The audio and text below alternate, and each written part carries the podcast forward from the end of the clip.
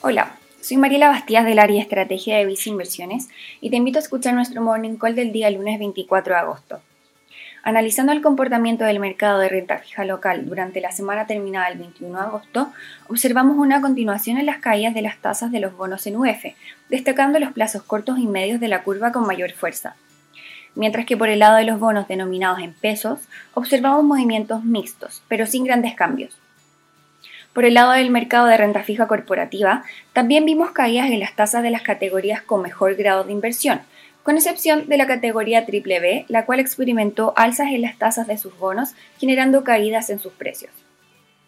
En Visa Inversiones creemos que dado el contexto en el que estamos, con una economía local con bajo crecimiento, además de una mantención prolongada del nivel mínimo actual de la tasa de política monetaria del Banco Central, continuarían favoreciendo tener exposición en la categoría de renta fija local dentro de un portafolio diversificado.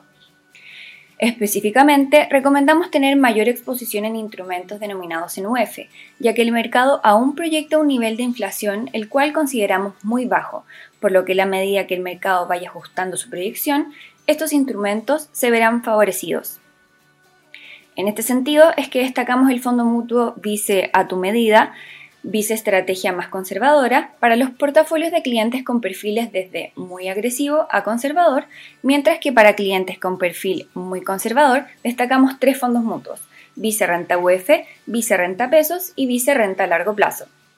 Finalmente, si quieres saber más sobre nuestras recomendaciones, te invitamos a visitar nuestra página web viceinversiones.cl o contactando directamente a tu ejecutivo de inversión.